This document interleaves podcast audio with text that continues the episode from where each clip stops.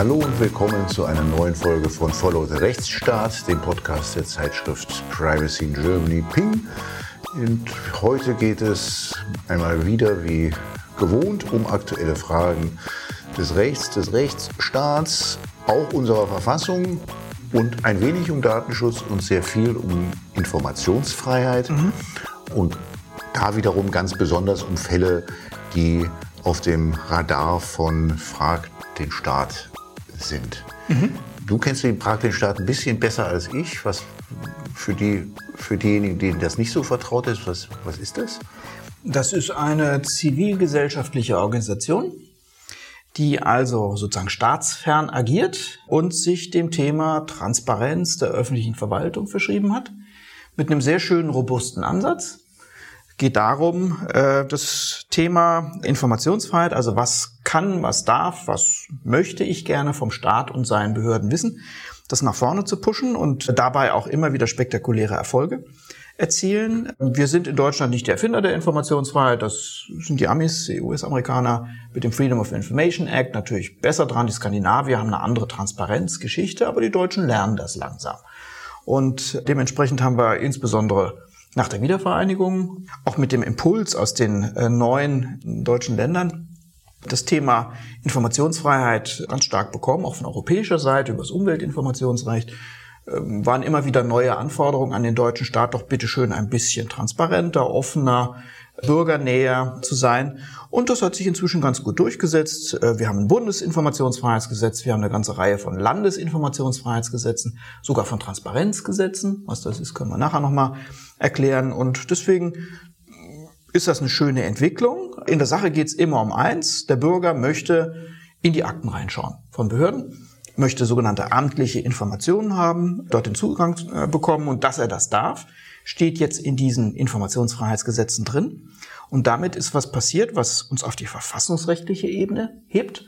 Nämlich, äh, wenn es solche Zugangsgesetze gibt, dann sind auf einmal die Akten in den Behörden keine Geheimsachen mehr, keine Verschlusssachen oder irgendwie Dinge, die dem Arkanbereich angehören, sondern dann sind das auf einmal öffentlich zugängliche Quellen. Und man kann sagen, ich möchte da mal reingucken. Lieber Beamter, rück mal zur Seite.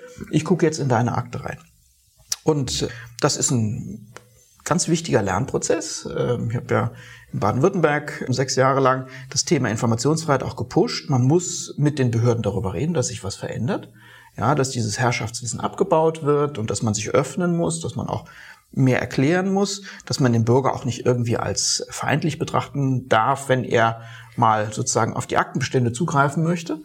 Und das kann man aber erklären, das kann man auch den Behörden klar machen und gerade Behörden, die so einen gewissen äh, eine gewisse ohnehin schon Bürgernähe haben und auch so einen gewissen Servicegedanken haben. Nach dem Motto, wir sind doch hier, um den Bürgern was Gutes zu tun. Ja?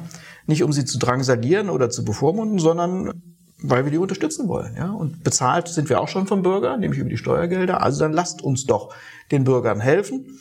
Zum Beispiel, die sich politisch engagieren wollen und genauer wissen wollen, äh, wie sieht denn die geplante Brücke aus, wie sieht denn das geplante Baugebiet aus, was für Gründe gibt es denn, das so oder anders verwaltungsmäßig zu entscheiden. Und siehe da, das hat jede Menge positive Effekte. Das Vertrauen in die Verwaltung wird größer. Die äh, Kontrollmöglichkeiten gegenüber der Verwaltung werden auch besser. Also es hilft zum Beispiel auch gegen Korruption, wenn der Bürger mal in die Akten reingucken kann und kluge Fragen stellen kann. Und es ist ein toller integrativer Faktor. Ja, der Bürger, der das sieht, wird erstens feststellen, das meiste, was die öffentliche Verwaltung macht, ist ja schon ziemlich cool und gut. Ja. Und wenn er mal einen Fehler findet, kann er sagen, guck mal hier, ich habe einen Vorschlag, wie es besser geht. Und ganz selten findet er natürlich auch mal äh, wirklich irgendwelche dunklen Machenschaften und auch das ist gut und das hilft. Und umgekehrt für die Verwaltung heißt das, sie muss sich darauf einstellen, dass sie sichtbar ist, sie muss sich darauf einstellen, dass sie ihre Entscheidung begründen muss und sie muss sich echt vorsehen, wenn sie krumme Touren machen möchte. Ja. Insofern eine echte Win-Win-Situation und Fracht den Staat ist da sozusagen der große Treiber. Das sind diejenigen, die am effektivsten die Informationsfreiheit in Deutschland nach vorne gebracht haben, haben eine eigene Unterstützerplattform. Also ich kann im Internet die Seiten von Fracht den Staat aufrufen und werde dann mit ein paar Klicks zur richtigen Behörde geführt, habe schon äh, sozusagen Formulare, wie ich geschickt frage, wie ich auch kostengünstig fragen kann. Ähm, und das ist super. Fracht den Staat hat das größte Archiv was Informationsfreiheit in Deutschland angeht. Weil da werden nicht nur die Fragen dann publiziert, also mhm. dass man, also das erleichtert einem erstmal mhm. das, das Fragen stellen, wie du es gerade beschrieben hast. Aber die Fragen werden dann, sind dann auch abrufbar dort auf der so Plattform. Und dann sind vor allem die Antworten auch abrufbar. und durchsuchbar. Das heißt, ich kann mhm. dann gucken, ist die Frage vielleicht schon mal gestellt worden mhm. oder ist sie in einem anderen deutschen Land schon gestellt worden. Mhm. Und das ist super hilfreich. Fragt den Staat hat noch mehr Serviceangebote sozusagen. Also wenn es mal ein besonders interessanter Fall ist und man fängt dann an, mit der Verwaltung sich zu kabbeln oder vielleicht sogar vor Gericht zu gehen, da äh, hilft Fragt den Staat gerne mal mit. Da gibt's auch eine Rubrik Verklagt den Staat. Ja, also wenn er sich nicht fragen lässt, dann wird er halt, wird ihm geholfen wird auf die Sprünge, wird auf die Sprünge geholfen. Und insofern sind das richtig schöne Aktivistinnen und Aktivisten für äh, dieses Grundrecht auf Informationsfreiheit. Und deswegen mhm. habe ich auch als äh, Landesinformationsfreiheitsbeauftragter Fach den Staat immer als ja, absolut hilfreiche und unterstützenswerte Organisationen kennengelernt. Und wir kommen dann gleich drauf zurück, aber schon mal kurz eingeflochten. Die Anfragen, die man wiederum dann bei Behörden machen kann über die Plattform Frag den Staat, die wird dann über eine eigenständig generierte E-Mail-Adresse ja. dann gestellt, so dass sie bei der Behörde ankommt, ohne dass die Behörde jetzt die E-Mail-Adresse oder weitere Daten des Fragestellers hat. Das sorgt mhm. dann immer mal wieder auch für Kontroversen. Aber für, bevor wir darüber sprechen, vielleicht noch ganz kurz, wir haben, wir haben ja dann in den letzten Jahren eine Tendenz, äh, dass, dass es in, ich glaube in Hamburg angefangen, dann ein Bundesland nach dem anderen auch angefangen hat, Transparenzgesetze zu machen. Äh, vielleicht auch noch eins noch dazu gesagt, es gibt immer noch Bundesländer, die keine Informationsfreiheitsgesetze haben. Also es gibt ein Bundesinformationsgesetz, ja. Freiheitsgesetz und es gibt zwei Bundesländer ja. noch, die keins haben. Peinlich. Ähm, ganz peinlich. seltsame Kombination. Bayern, das würde man vielleicht, ähm, hätte man vielleicht geraten auch, nicht? Und das zweite ist ja. Niedersachsen. Die ja, die sind einfach spät dran. Die Niedersachsen, mhm. äh, Tatsache ist, auch das kann man von der Couleur her zuordnen. Politisch gesehen äh, ist ein transparenter Staat auf der Agenda, zum Beispiel der Grünen, auch der FDP. SPD macht so mit, ja. Die CDU ist meistens dagegen. Das kommt äh, daher, dass die äh, CDU sehr stark auf kommunaler Ebene war. Und es gibt eine gewisse Tradition, nehmen wir mal die Bayern, von sehr selbstbewussten öffentlichen Verwaltungen die der Auffassung sind, erstens, wir können das alles, zweitens, wir machen das gut, das stimmt ja auch, die bayerische Verwaltung ist eine sehr gute Verwaltung, eine sehr qualifizierte Verwaltung, die dann aber, aber gleichzeitig sagt, ja, dann muss uns ja auch keiner kontrollieren. Und schon gar nicht der Bürger, der hat eh keine Ahnung. Und da wird es dann schon ein bisschen schwierig im Verhältnis Staat-Bürger. Mhm. Die Bayern haben so ein bisschen was gebastelt, um nicht ganz blank dazustehen und haben so einen äh, besonderen Auskunftsanspruch noch einfach gesetzlich festgehalten. Aber das ist nicht das, was wir mit Informationsfreiheit meinen. Und Niedersachsen hat es einfach verpennt. Da ist mehrfach einfach was schiefgegangen in der Gesetzgebung. Das muss aber kommen. Also es ist ganz klar, ein Land, das keine Informationsfreiheit anbietet, ist von vorgestern. Mhm. Ähm, ja, das ist äh, Informationsfreiheit, also auf Antrag kriegt man oder manchmal kriegt man es auch nicht, darüber werden wir auch sprechen. Dann das kommt vor. Tatsächlich auch Akten und Informationen, Auskünfte von den Behörden. Und die quasi die nächste Ausbaustufe dann mhm. ist, sind die Transparenzgesetze, eben schon mal kurz erwähnt. Hamburg hat das angefangen, jetzt gibt es schon einen ganzen Haufen Bundesländer, die viele. auch Bremen gehört dazu, Rheinland-Pfalz gehört dazu. Mhm.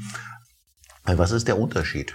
Das ist tatsächlich sozusagen der, die nächste, wie du schon richtig sagtest, Ausbaustufe. Das ist nochmal sozusagen noch näher am Bürger ran. Der Bürger muss nicht mehr Antragsteller sein. Er muss sich nicht der Verwaltung gegenüberstellen und sagen, ich hätte gern mal einen Blick in deine Akten geworfen, sondern der Staat bietet von sich aus die Informationen schon an. Das macht er mit modernen Mitteln. Er baut eine Internetplattform und schiebt tatsächlich alle Daten, die er hat, auf diese Plattform und der Bürger äh, muss keine Anträge mehr stellen, sondern kann nachts um elf da mal vorbeisurfen und gucken, was es so gibt. Mhm. Ja? Diese Plattformen funktionieren hervorragend. In Hamburg gibt es eine sehr, sehr gute, sehr breit aufgestellte Transparenzplattform. Und die werden enorm genutzt. Und auch da muss man ein bisschen, muss man auch der Verwaltung erklären, da werden jetzt, wird jetzt nicht nach Staatsgeheimnissen gesucht in erster Linie, sondern was wird in Hamburg am häufigsten gefragt? Nach einem Baumkataster wird gefragt. Ja, der Bürger mhm. möchte wissen, was steht denn da für eine Pflanze in meiner Straße? Mhm. Und wer gießt die eigentlich? Und wann ist die gepflanzt worden? Sowas, ja, ganz friedlich. Oder ähm, die Leute wollen wissen, wann die Stadtbibliothek geöffnet hat. Ja, alles amtliche Informationen und äh, eine schöne Serviceleistung. Mhm. Und äh, klar, es gibt auch Informationen natürlich, die die Verwaltung für besonders sensibel hält. Auch das muss man der Ehrlichkeit halber dazu sagen. Der Staat wird nie völlig gläsern sein. Er wird immer Bereiche haben, wo er nur so halbtransparent ist, also Sicherheitsbereich zum Beispiel, oder natürlich die, die, äh, der Kernbereich der politischen Entscheidung ist auch immer, wird auch immer versucht abzuschotten gegen die Informationsfreiheit. Kann man manchmal Verständnis haben, manchmal nicht. Aber jedenfalls lässt sich der Staat in vielen Bereichen, in Bereichen der normalen Verwaltung, auch gerade der Kommunalverwaltung, viel offener gestalten, als das im Moment noch ist. Mhm. Über das Transparenzgesetz in Hamburg äh, sprach ich ja übrigens auch mit Thomas Fuchs in mhm. dem Podcast, der im August herausgekommen ist.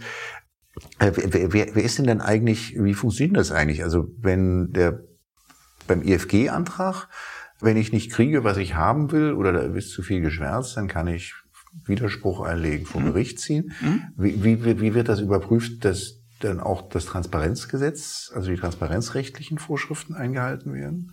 Gut, in den Transparenzgesetzen gibt es immer noch beide Ausbaustufen. Also es gibt ja. den normalen Antrag, der dort mhm. geregelt ist. Den kann ich auch in Bezug auf Informationen stellen, die nicht im Transparenzportal drinstehen. Mhm. Obwohl sie zum Beispiel drinstehen sollten. Mhm. Ja. Und, und, und, wer überwacht das alles drinsteht im Transparenzportal? Da hat da der äh, Informationsfreiheitsbeauftragte des jeweiligen Landes, der gleichzeitig im Moment äh, der Datenschutzbeauftragte mhm. ist. Die Funktion hat man zusammengelegt mit mehr oder weniger guten Gründen, kann äh, dort einschreiten. Und es gibt regelmäßig auch in den Transparenzgesetzen eine Klagemöglichkeit für den Fall, dass eine Kategorie von Daten, die dort stehen sollten, dort nicht steht oder nicht aktualisiert steht. Also da kann man auch tatsächlich den Gerichten sagen, hier, äh, die Behörde hat nicht die Daten geliefert ins Portal, mhm. ich finde die dort nicht, her damit. Mhm. Ja. Ähm, insofern eigentlich ganz schöne, nachvollziehbar, auch moderne Form der Kommunikation. Ja, wir nutzen das Internet für eine möglichst äh, gute und breite Informationsverteilung. Das, was Fracht den Staat über sein Archiv macht, nämlich Transparenz herstellen über die bisher gestellten Anträge, habe ich dann zukünftig auch im Transparenzportal, wo auch drin steht, das sind die Anfragen, die wir hatten, das sind die Auskünfte, die wir gegeben haben, also auch da eine Archivfunktion. Mhm. Also das ist das äh, ist dann tatsächlich zusammengefasst in den Bundesländern, also mit Ausnahme der zwei, die kein Informationsfreiheitsgesetz mhm. haben. Mhm. Es gibt es dann überall auch die Zuständigkeit der Landesdatenschutzbehörden für die Informationsfreiheit, ja, ist so ähm, tatsächlich. Äh, mhm. einschließlich auch des Bundes, mhm. also auch äh, Bundesbeauftragte hat das. Und damit ist auch, ist, ist dann vor allen Dingen auch die Zuständigkeit da, wenn der Bürger sich beschwert, dass die Behörde nicht herausrückt, was sie eigentlich, was er meint, was sie eigentlich herausrücken genau. müsste nach dem EFG. Ähm, Du hast ja gerade schon gesagt, mehr oder weniger, glaube ich, in einem Satz. Das geht ja so ein bisschen in zwei verschiedene Richtungen, nicht? Informationsfreiheit ist Transparenz und äh, also Datenschutz ist ja eigentlich das Gegenteil von Transparenz. und Datenschutz ist ja auch wiederum einer der Haupt Ausnahmetatbestände mhm. wiederum, wenn es um, wenn, also der ist einer der wichtigsten Gründe äh, für eine Behörde zu sagen, ähm, ich äh, gebe keine Informationen oder schwärze mhm. alles. Ja. Gibt es da viele Reibungen, Konflikte so aus deiner Beobachtung und Erfahrung äh, also, in den Datenschutzbehörden, die dann für beides gleichzeitig zuständig sind? Eigentlich müsste es diese Konflikte überhaupt nicht geben. Ähm, diese, diese grobe Gegenüberstellung sozusagen, äh, Datenschutz ist das, wo die Daten äh, versteckt werden und Informationsfreiheit ist dort, wo die Daten rauskommen, ist ja nicht ganz richtig. Nämlich einmal geht es um Informationen von Behörden, die bei Behörden liegen. Und da gibt es zunächst mal gar keinen Geheimnisschutz oder kein, kein berechtigtes Interesse, die irgendwie dem Bürger äh, gegenüber zu verbergen. Und umgekehrt beim Datenschutz geht es ja in der Regel um personenbezogene Daten von Bürgerinnen und Bürgern so dass sich das schon einordnen lässt. Der große Vorteil in dieser Kombination der Aufgaben besteht darin, du sagtest es schon, dass es natürlich Gegengründe gibt, warum eine Behörde ausnahmsweise amtliche Informationen nicht rausrückt. Und da gehört der, Datenschutz dazu, da können auch mal Urheberrechte eine Rolle spielen, geistiges Eigentum und es können Betriebs- und Geschäftsgeheimnisse eine Rolle spielen und natürlich der ganz große Block öffentliche Sicherheit den wir vorhin schon angesprochen haben. Und jedenfalls beim Gegengrund Datenschutz kennen sich die Datenschutzbeauftragten ja nun ganz gut aus. Ja, so dass man da sagen könnte, mhm. Synergieeffekt. Ähm, de facto ist es so, äh, um äh, mal ein bisschen kritisch auch gegenüber der eigenen äh, Profession zu sein, bisherigen früheren Profession zu sein. Ähm, leider ist es so, dass die Landesbeauftragten und der Bundesbeauftragte ihre Energie nicht gleichmäßig auf das Thema Datenschutz und Informationsfreiheit verteilen. Traditionell ist der Datenschutz in Deutschland jedenfalls seit den 70er Jahren eine ähm, ja, ähm, relevante Größe und da kommen natürlich sozusagen die Datenschützer auch vom Herzen her her. Das mit der Informationsfreiheit kam später und das kann man jetzt sehr schön an den Organigrammen der Landesbehörden und des Bundesbeauftragten ablesen. Das ist keineswegs gleichgewichtig verteilt. Also es ist nicht die Hälfte der Mitarbeiter steckt in der Informationsfreiheit, obwohl die Informationsfreiheit unter vielen Gesichtspunkten eigentlich das modernere Recht ist und auch einen sehr, sehr großen Nutzen entfalten kann. Da geht es ja letztlich um Gemeinwohlüberlegungen. Ja, wie gut ist die öffentliche Verwaltung, wie gut ist sie kontrolliert. Datenschutzrecht ist ein Individualrecht. Ja, das heißt, da unterstütze ich den einzelnen Bürger da gegen den Staat und gegen die gegen Unternehmen seine persönlichen Rechte sozusagen geltend zu machen. Informationsfreiheit könnte man mehr tun und die meisten ähm, Beauftragten fahren das dann doch eher auf Sparflamme sozusagen. Und manchmal, und das kommt auch immer, äh, leider immer wieder vor, jedenfalls wenn die äh, Landesbeauftragten selbst Betroffene sind von solchen Ansprüchen, die, die kann ich natürlich auch fragen. Also erklär mir mal, was du machst, gib mir mal bestimmte Unterlagen raus, lieber Landesbeauftragter. Dann äh, gibt's leider manchmal sozusagen Interessenkonflikte. Mhm. Ja, beim Beauftragten. Kommen wir, kommen wir auch noch gleich drauf zu sprechen, ja. auf diese ganz eigene Konfliktlage.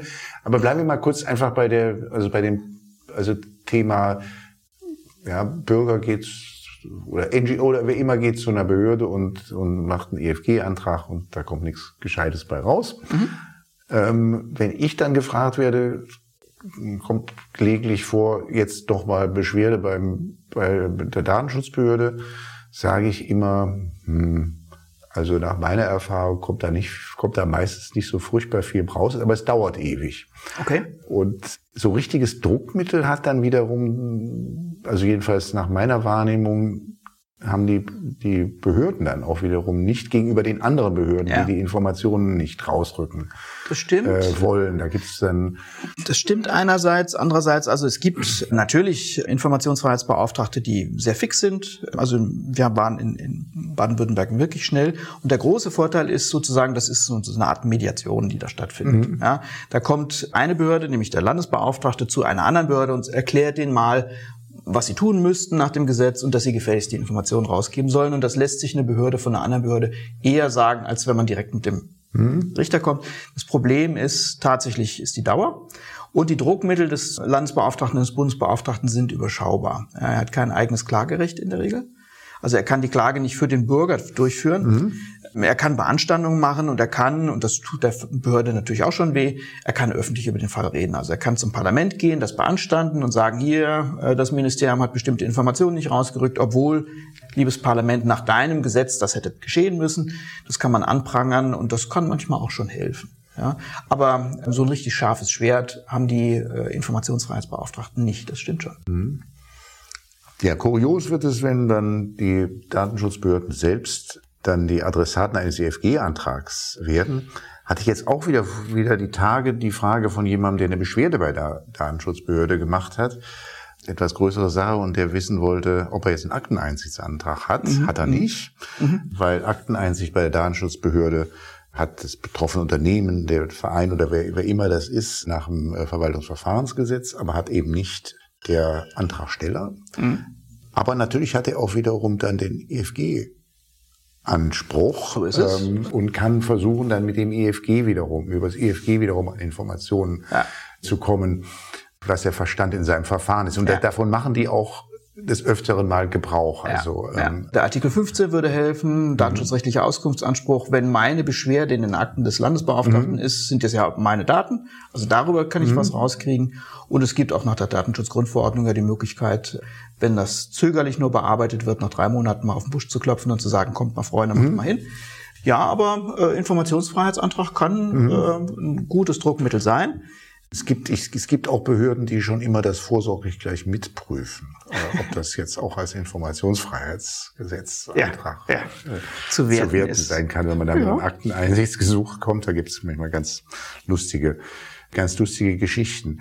Ähm, einer der äh, Konfliktpunkte so oder der, der häufigeren Konfliktpunkte, die es gibt rund ums IFG und dann jetzt in Rheinland-Pfalz auch wiederum eine Geschichte, die bei Frag den Staat gerade jetzt heute, wir sprechen heute am Dienstag, den 10. Oktober ausgebreitet wird, kann jeder sich anschauen, worum es da geht. Das fängt alles mit dem Weihnachtskalender der Datenschutzbehörde an.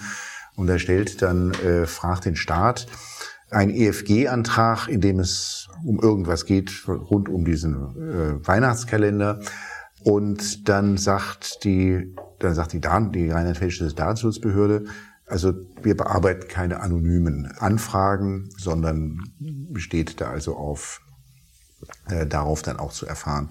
Ein Antragsteller ist ein, das ist ein häufigerer Konfliktpunkt. Es gibt ein Verfahren, da können wir auch gleich nochmal kurz darauf zu sprechen kommen, äh, den, das, der Bundesbeauftragte äh, führt mit dem Bundesinnenministerium, was beim Bundesverwaltungsgericht liegt äh, zurzeit.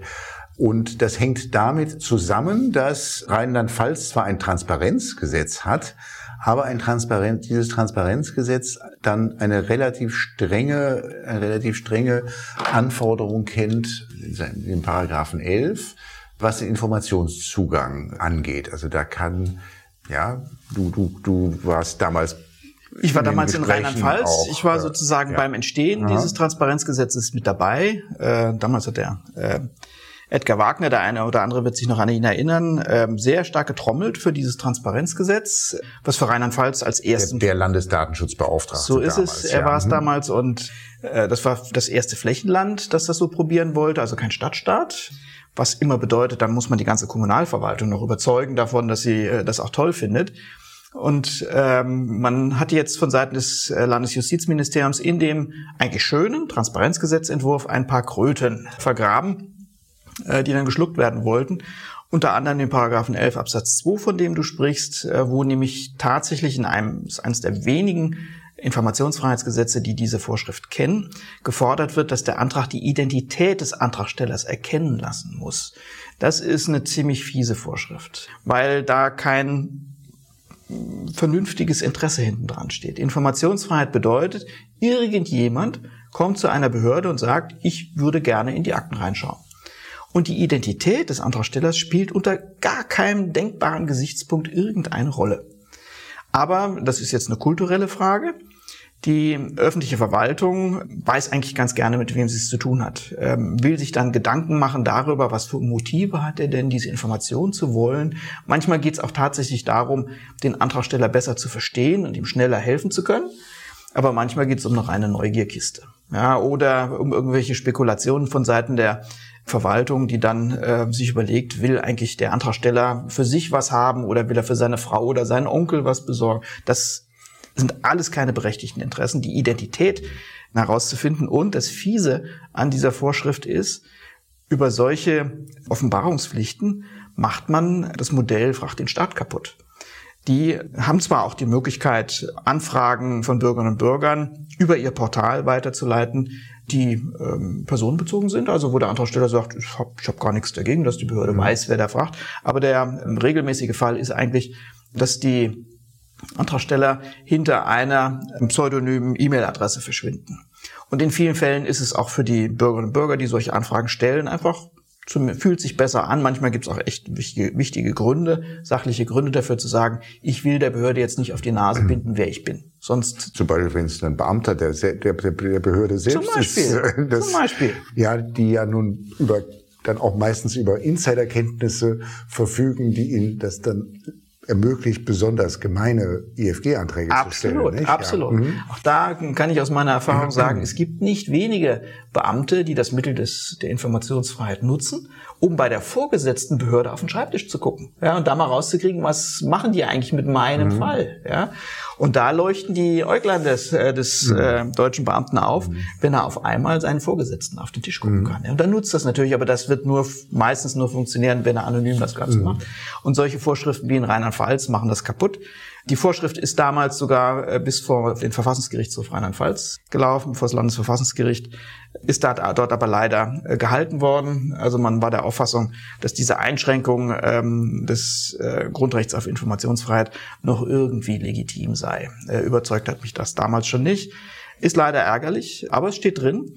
Und äh, insofern kann sich jede rheinland-pfälzische Behörde darauf berufen, ich will wissen, wer du bist, lieber Antragsteller. Ja, das Thema ist auch, was wir gerade gesprochen haben, also die kann, wie das über Fragt den Staat halt funktioniert, jemand pseudonym oder anonym ähm, einen Antrag stellen und muss der dann bedient werden. Ja, der rheinland-pfälzische Datenschutzbeauftragte sagt jetzt offensichtlich, naja, ich muss ja das Gesetz befolgen und wenn im Gesetz steht, also Voraussetzung für einen zulässigen Antrag, ist die Identität, dann, ähm, dann muss ich das halt befolgen. So wird er argumentieren. Ähm, nicht ganz so leicht hat es das Bundesinnenministerium, das nämlich dieselbe Linie verfolgt. Im Bundesinformationsfreiheitsgesetz gibt es keine solche Einschränkung. Und da hat der Bundesdatenschutzbeauftragte etwas ganz Interessantes gemacht. Er hat nämlich schon vor längerer Zeit einen Bescheid erlassen ans BMI, wo es dem BMI untersagt wird, auch nur zu fragen nach der Adresse des äh, Antragstellers. So hatten, hatten die das nämlich routinemäßig gemacht. Wenn sie eine EFG-Anfrage über Frag den Staat bekommen haben, haben sie gekontert mit, sag mir erstmal, wer du bist. Ja. Nicht, ja? Ähm, äh, und da hat äh, Bundesdatenschutzbeauftragte eine Verwarnung ausgesprochen. Mhm. Ähm, dann gab es eine Klage dagegen. Äh, Verwaltungsgericht Köln hat zunächst gesagt, ja, also das sei doch datenschutzrechtlich schon in Ordnung, also dem Bundesdatenschutzbeauftragten widersprochen und der mhm. Klage stattgegeben in der ersten äh, Instanz, äh, die das BMI gemacht hat.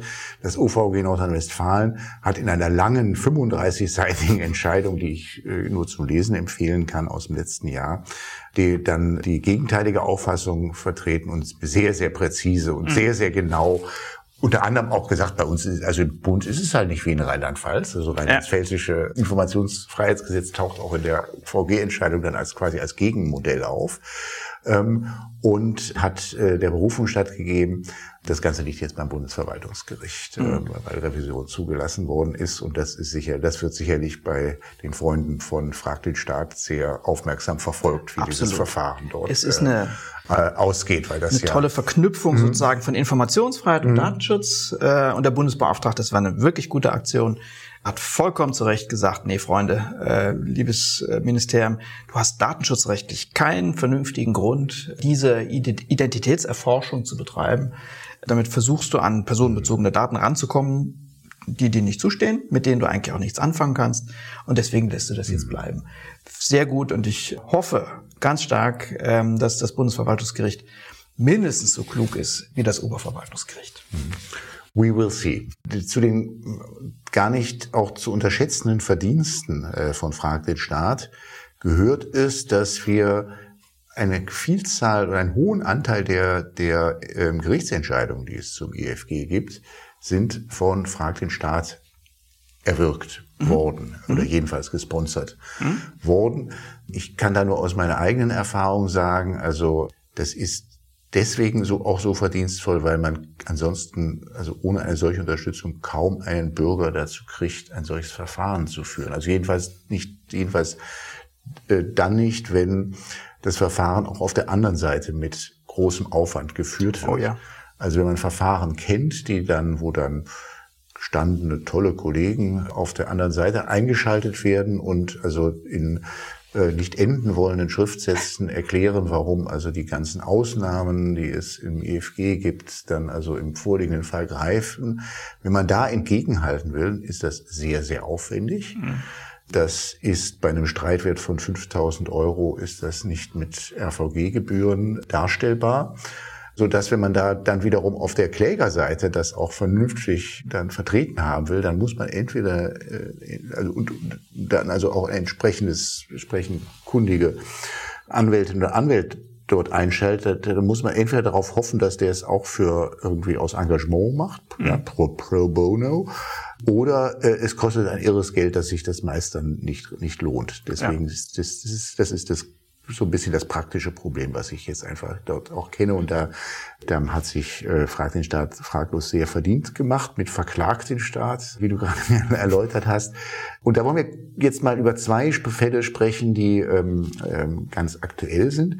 Einer ist noch so ein schöner, so ein schöner Corona-Fall aus der Corona-Zeit, wo, du wirst es gleich näher erzählen, mhm. aber wo offensichtlich gemutmaßt wurde, dass, die, dass dort Informationen in äh, querdenkerische Hände geraten äh, äh, könnten. Ja, und, und dass äh, der, damit Unfug getrieben der wird. wild gewordene Bürger entweder äh, amtliche Informationen verfälschen könnte oder das alles nicht mehr kapiert und mhm. äh, den äh, Verschwörungstheorien einheimfällt. Ja, Nico, du hast gesagt, wir haben mit äh, Frag den Staat verabredet, dass wir ähm, jetzt regelmäßig hier auch in unserem Podcast äh, Themen zur Informationsfreiheit vorstellen und eine sehr schöne Kooperation, dass Sie uns äh, regelmäßig äh, sozusagen Ihre schönsten aktuellen Fälle zeigen, die entweder noch am Laufen sind oder wo Sie glorreich gewonnen haben oder äh, total unfairerweise verloren haben. Und äh, wir suchen uns äh, die spannenden Themen raus, äh, die für uns und unsere Thematik unseres Podcasts besonders gut passen und stellen jetzt in regelmäßigen Abständen davon Entscheidungen vor. Die erste Entscheidung, die wir von Fracht den Staat bekommen haben, ist eine, äh, war eine äh, Klage gegen das Bundesinnenministerium die jetzt gerade am 24. Juli äh, dieses Jahres vom Verwaltungsgericht Berlin entschieden wurde, und zwar positiv ging das aus. Worum ging's? Ähm, wir erinnern uns alle noch so ein klein bisschen an die Corona-Pandemie. Und äh, eine der staatlichen Mittel, mit dieser Krisenlage umzugehen, war es, äh, gemeinsame Krisenstäbe der Bundesregierung zu bilden, wo dann also die verschiedenen Ministerien, insbesondere das Innenministerium, das Bundesministerium für Gesundheit, sich regelmäßig zusammengesetzt haben und überlegt haben, was machen wir denn jetzt? Äh, wie ist denn die Lage? Was hilft, was hilft nicht? Wie reagieren wir darauf? Und da gab es ein Interesse von Fragt den Staat rauszubekommen, äh, sag mal, wenn die sich zusammensetzen in diesem Krisenstab, da gibt's doch Protokolle und die hätten wir jetzt gerne mal gesehen. Ähm, was da eigentlich so besprochen wurde, was für Informationen ausgetauscht wurden und erzählt uns das mal. Dieser Krisenstab wurde zwar, ist 2020 eingerichtet, wurde 2022 aufgelöst, aber äh, die Protokolle gibt's ja noch äh, und in die kann man reinschauen, das sind amtliche Informationen und ähm, vielleicht um das vorwegzunehmen, alles wurde gut. Das Verwaltungsgericht Berlin hat gesagt, ja klar, könnt ihr da reingucken. Aber besonders spannend und lehrreich ist auch die Art und Weise, wie sich das Bundesinnenministerium in diesem Prozess verhalten hat. Was die sich alles an Argumenten haben einfallen lassen, warum es irgendwie besser wäre, wenn der Bürger das gar nicht so mitbekommen würde. Was da äh, in den Krisenstäben besprochen wurde. Und die Argumente sollte man sich einfach auf der Zunge zergehen lassen, die das BMI dort erfolglos äh, vom Verwaltungsgericht vorgetragen hat. Äh, Sie haben zum Beispiel gesagt, aus diesen Lagebildern und den Protokollen äh, des Krisenstabs ergebe sich ein systematischer Einblick in die Beurteilungs- und Vorgehensweise des Krisenstabs und meinten, das sei ein Gegenargument. Ich würde sagen, ja, das ist doch ein klasse Argument. Mhm. Ja, wenn ich ähm, systematischen Einblick erhalte, wie der Krisenstab arbeitet, das ist doch für den Bürger toll. Ja, mhm. und da kann der Krisenstab doch sich eigentlich nur freuen, wenn äh, der Bürger zur Kenntnis nimmt, wie gut, Klammer auf, natürlich auch wie schlecht er zusammengearbeitet hat. Ähm, das Hauptargument des BMI war dann allerdings tatsächlich im Prozess ein anderes, nämlich sie haben gesagt, ah, das mit den Protokollen, das dürfen wir gar nicht rausgeben, das sind nämlich sogenannte Verschlusssachen. Das ist, sind also, Papiere, die sind nur für den Dienstgebrauch eingestuft und da darf ein Normalsterblicher gar nicht drauf gucken. Äh, so nach dem Motto, tut uns schrecklich leid, äh, ist eine Verschlusssache, kommt er nicht ran. Und da hat ähm, das Verwaltungsgericht sehr schön argumentiert äh, und die Frage gestellt, kann es sein oder reicht es schon, dass irgendeine amtliche Information, irgendein Aktenvermerk oder ein Aktenstück, dass das eingestuft ist, nennt sich das, dass das zur Verschlusssache erklärt wurde? Heißt das, dass dann der Bürger da nicht mehr rankommt?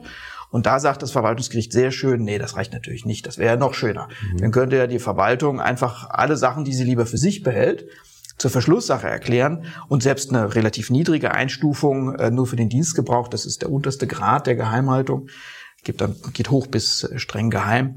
Äh, selbst das reicht schon, könnte schon reichen, um solche Informationszugangsanträge ins Leere laufen zu lassen. Und da sagt das Verwaltungsgericht sehr schön, ja, das kann natürlich nicht sein. Also die Einstufung alleine hilft gar nicht, sondern es muss zum Zeitpunkt, wo der Antrag gestellt wird, auch immer noch ein materielles Schutzinteresse geben.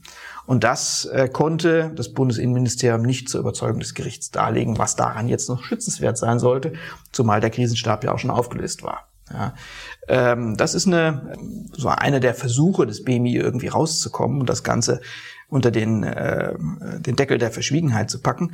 Noch spannender äh, fand ich die, die äh, Mutmaßung des BMI, warum das gefährlich sein könnte, wenn solche intern, zunächst mal intern Verwaltungsinformationen nach außen dringen würden. Und zwar haben sie gesagt, es bestünde die Gefahr, dass diese Informationen in einen sachfremden Kontext gestellt würden. Also dass jemand diese Protokolle nimmt und dann dazu irgendwas erklärt oder das mit anderen öffentlich zugänglichen Informationen unklarer Herkunft oder Quelle zusammenpacken würde.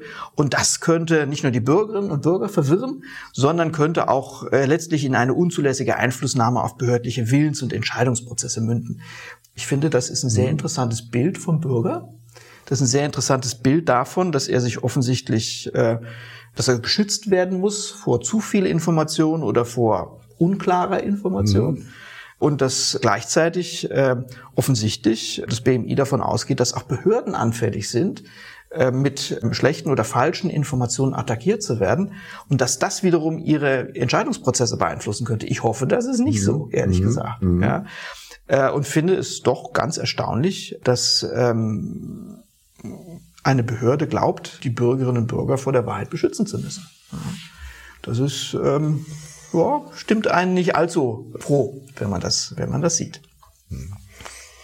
Es ist Belange der, der inneren Sicherheit, nicht, auf die Sie sich gestützt haben. Ja, damit haben Sie natürlich auch argumentiert. Bei diesen Lagebildern, die die hergestellt haben, kamen natürlich auch mhm. Informationen aus den Polizeien der Länder zusammen. Das war ja zum Teil, das, man muss es sich wieder, immer wieder ins Gedächtnis rufen, heftig, äh, welchen Maßnahmen wir ausgesetzt waren im Lockdown. Es ging ja nicht nur darum, dass man dann nicht mehr ohne weiteres demonstrieren durfte oder noch nicht mal mehr auf die Straße durfte, sondern das wurde ja auch überprüft. Und die Polizei hat das durchgesetzt. Und klar gab es dann auch Widerstand und Gegenbewegungen und Demos und Kritik am Staat. Und auch darüber hat man sich im Rahmen solcher Lagebilder in diesem Krisenstab unterhalten.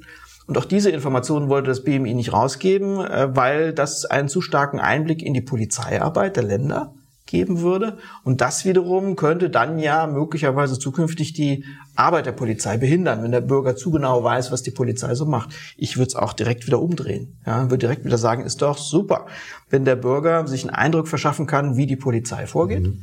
Der Bürger ist ja, würde ich meinen, in der Regel jetzt nicht äh, staatsfeindlich unterwegs, sondern äh, er hat mit Sicherheit auch ein Grundvertrauen, dass das, was öffentliche Stellen machen, schon in Ordnung ist.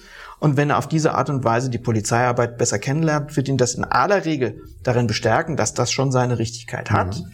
Und ähm, es wird ihn auch nochmal bestärken darin, dass er sich selbst gefälligst an die Regeln hält. Wenn Lockdown ist, soll er halt nicht auf die Straße.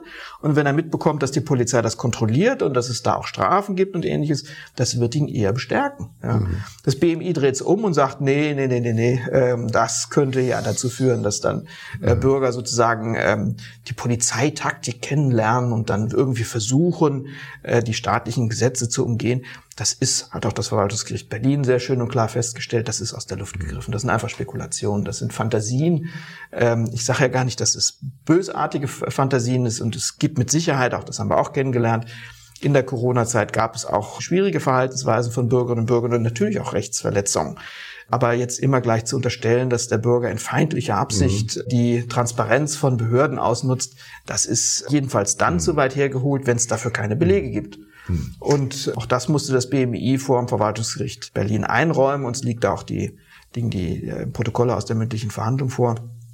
Fälle, äh, dass sozusagen Behörden, insbesondere die Polizei, ausspioniert wurden und äh, taktisch ausmanövriert wurden, konnte mhm. keiner benennen.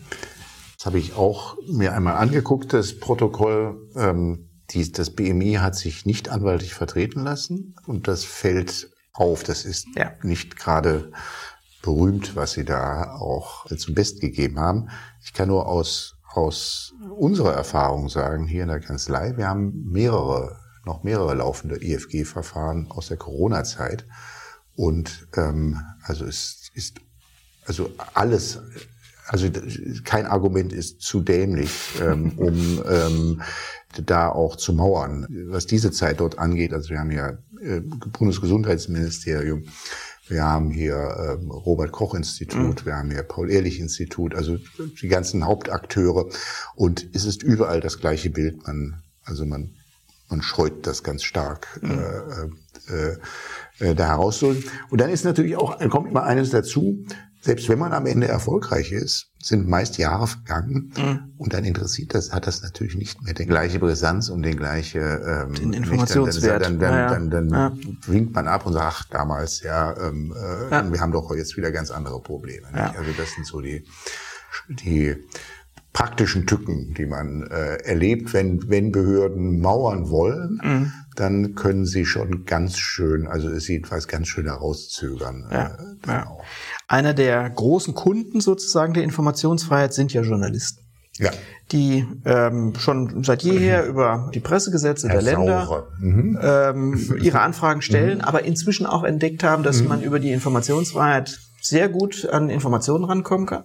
Der Nachteil bei den presserechtlichen Anfragen ist in der Regel, dass die Behörde die zwar beantworten muss, auch zügig beantworten muss, aber das sozusagen mit eigenem Material, mit eigenen Worten machen kann. Mhm. Über die Informationsfreiheit komme ich selbst an die Originaldokumente mhm. ran. Und das ist für Journalisten natürlich ja. klasse. Mhm. Und wenn es der Behörde dann allerdings gelingt, in rechtsfeindlicher Absicht, dieses Verfahren zu verzögern, wird die Information für den mhm. Journalisten natürlich auch letztlich dann wertlos sein, weil dann sozusagen die mhm. Spur erkaltet ist oder das äh, Thema nicht mehr öffentlich so relevant ist. Aber das ist neben Frag den Staat ein, völlig ein ganz ungleicher zweiter großer Player, der auch viele Verfahren geführt hat und auch erfolgreich geführt hat bis zum Bundesverwaltungsgericht. Äh, das ist dann vor allen Dingen immer der Journalist Saure und dahinter steht die Bildzeitung. Ja. Also die haben das auch ja. äh, sich sehr stark schon, also schon bestimmt jetzt ein Jahrzehnt lang auf die Fahnen geschrieben, dann auch, ähm, und das kann eigentlich auch nur Überzeugung sein, die dahinter mhm. steht, äh, mhm. dann auch dafür zu sorgen, dass das IFG halt nicht nur auf dem Papier steht äh, ja. und, und man sich halt nicht abspeisen lässt. Ja. Mit, äh, ja.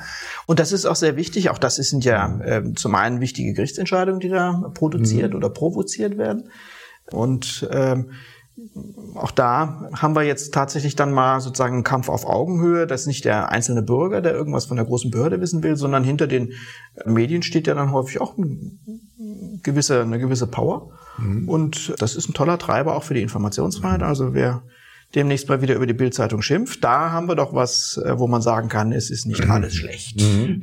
Äh, was, für, was, für, eine Allianz zwischen Bildzeitung und Arne Semsroth. Ja, Kommen wir noch zu einer weiteren Entscheidung, die ja. auch dank Frag den Staat erwirkt worden ist, aus Düsseldorf. Da kann es dann ja nur um Landeszeug, äh, hätte ich fast gesagt. Da kann Richtig. es nur um Landesangelegenheiten gehen, gehen nämlich um Nordrhein-Westfalen. So ist es. Da äh, hat Frag den Staat versucht, an eine Dienstanweisung zu kommen was so eine ordentliche Behörde ist, äh, die hat ja nicht nur Gesetze, mit denen sie arbeitet, sondern sie äh, gibt auch ihren eigenen äh, Mitarbeiterinnen und Mitarbeitern klare Vorgaben, wie sie so mit dem Gesetz umgeht, auch wie sie sich tatsächlich verhält.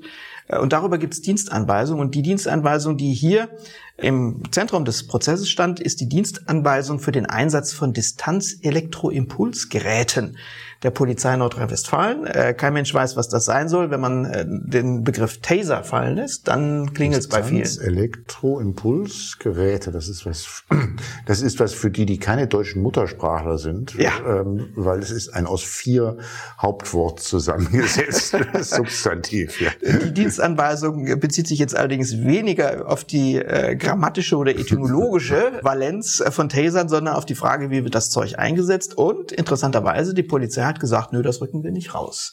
Ähm, wir wollen nicht, dass äh, sozusagen der Bürger, die Bürgerin sich durchlesen kann, unter welchen Bedingungen die Polizei von diesem Taser Gebrauch macht, also wann die in einer Gefahrensituation zum Beispiel auf einen Angreifer schießen mit dem Taser, weil er sich ja möglicherweise dadurch entsprechend vorbereiten könnte, ja, wappnen könnte. Deswegen seien diese Dienstanweisungen Verschlusssachen. Das Thema hatten wir eben schon. Mhm und es äh, unterfiel dem Schutz öffentlicher Belange das polizeiliche Gegenüber oder auch der Störer sich mit den Einsatzszenarien der Polizei dort nicht äh, vertraut machen dürfte. Auch da hat der äh, Antragsteller sehr schön und klar argumentiert und hat gesagt, also verstehe ich gar nicht. Erstens mal, ihr habt eine ganze Reihe von Dienstanweisungen und anderen Verwaltungsvorschriften, die sind öffentlich. Auch in NRW zum Beispiel, es gibt eine Dienstanweisung über den Einsatz von Schlagstöcken. Wer auf die nächste Demo geht, sollte das vorher mal gelesen haben und dann kann man kann er möglicherweise dem Polizeivollzugspersonal ja. noch Hinweise geben, nee, jetzt wäre es zu früh ja. oder jetzt ist es zu spät. Ähm, und es gibt auch natürlich Dienstanweisungen äh, über den Einsatz von Schusswaffen. Das ist ja nun wirklich ein massiver staatlicher Eingriff. Äh, und da muss den Polizeibeamtinnen und Beamten oder den Vollzugsbeamtinnen und Beamten klargemacht werden, wann sie gefälligst äh, die Waffe ziehen und wann sie sie im Holster lassen. Ähm, und die sind öffentlich, hat der Kläger argumentiert. Und es gibt Länder wie Schleswig-Holstein oder Bremen und Berlin, die setzen auch diese Taser ein und deren Einsatzvorschriften sind öffentlich. Also sagt der Kläger, was stellt ihr euch so an? Mhm. Ja, also wenn der jemand wissen will, wie das Zeug funktioniert und wann die, wie die Einsatzszenarien aussehen, ja, ähm, da steht dann zum Beispiel drin, jetzt wissen wir es ja, äh, was in den äh, Dienstanweisungen drin steht, dass es nicht gegenüber Kindern und Schwangeren eingesetzt werden soll und dass es nichts bringt, wenn der wegläuft und man schießt ihm hinterher, sondern es gibt ganz bestimmte Einsatzszenarien. Und das ist in anderen Ländern öffentlich, äh, nicht so in NRW und NRW hätte das gerne geheim gehabt. Auch da eine äh, interessante stattgebende Entscheidung des Verwaltungsgerichts Düsseldorf. Entscheidung vom August 2023, äh, also auch ganz neu, was uns Fragt den Statter an die Hand gegeben hat. Sehr spannend zu lesen. Auch da ist das ähm, Verwaltungsgericht sehr streng gewesen äh, mit der Polizei. Und das ist schön zu sehen. Äh, also das Verwaltungsgericht spricht informationsfreiheitsfreundlich äh, das Recht und hat gesagt, ja, wenn ihr, liebe Polizei, glaubt, das würde die öffentliche Sicherheit beeinträchtigen, dann muss das schon plausibel sein. Da müsst ihr uns schon äh, das näher begründen und äh, darlegen, warum ihr in eurer, euren Einsatzmöglichkeiten beschränkt werdet durch die Kenntnis oder durch die Bekanntheit dieser Dienstanweisung, das hat uns nicht gereicht. Ja? Mhm. Selbst bei bösartigen Störern, die können sich ohnehin schon durch die vom Innenministerium selbst oder den Medien veröffentlichte Informationen hinreichend klar äh, positionieren, äh, wie sie mit dem Taser umgehen und wie sie möglicherweise ausweichen können. Und äh, der Informationsstand durch andere Bundes- und Landesbehörden ist so gut, dass es letztlich keine plausible Annahme ist, dass die Veröffentlichung tatsächlich jetzt die Sicherheitslage in NRW irgendwie beeinträchtigen würde.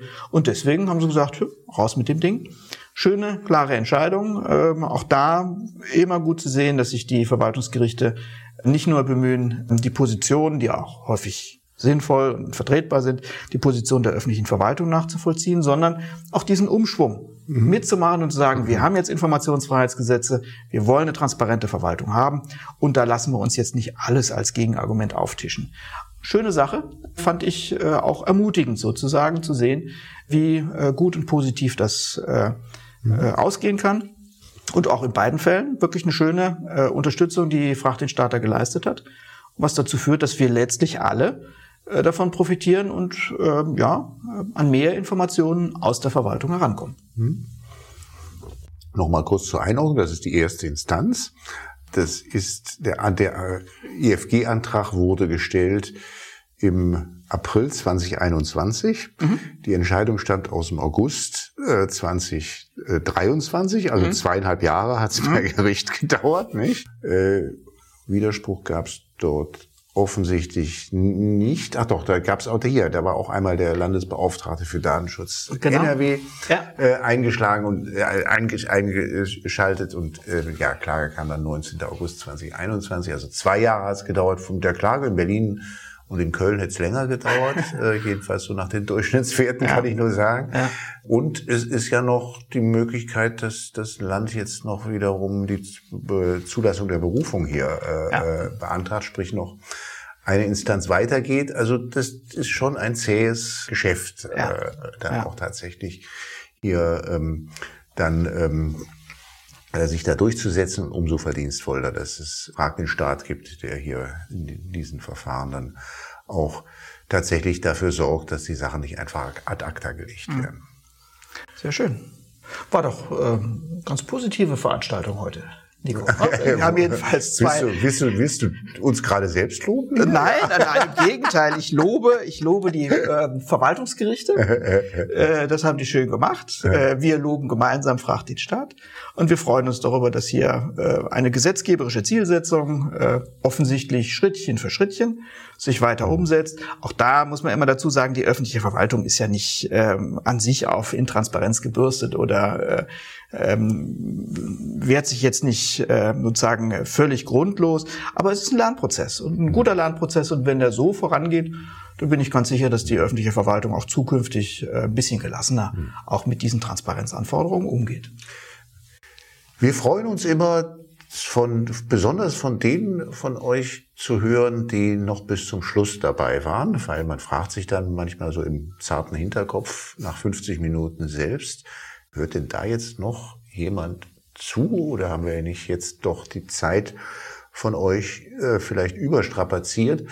Egal, wie ihr das empfindet, ob überstrapaziert oder sagt, oh, so viel EFG, das äh, finde ich jetzt aber nicht so spannend. Aber natürlich auch gerne äh, Lob, damit äh, Stefan Brink sich nicht immer nur selbst loben. auch. Äh, wir freuen uns, äh, wir freuen uns auf Reaktionen aller Art und über alle Absolut. Kanäle. Und wir antworten auch. Insofern freuen wir uns ja auf Resonanz mhm. und äh, freuen uns, wenn wir unseren Rechtsstaat auch mal äh, freundlich und äh, zufrieden betrachten können. Jo, damit Schluss für heute. Bis zum nächsten Mal. Ciao. Das war Follow the Rechtsstaat. Schaltet auch ein bei der nächsten Folge und abonniert.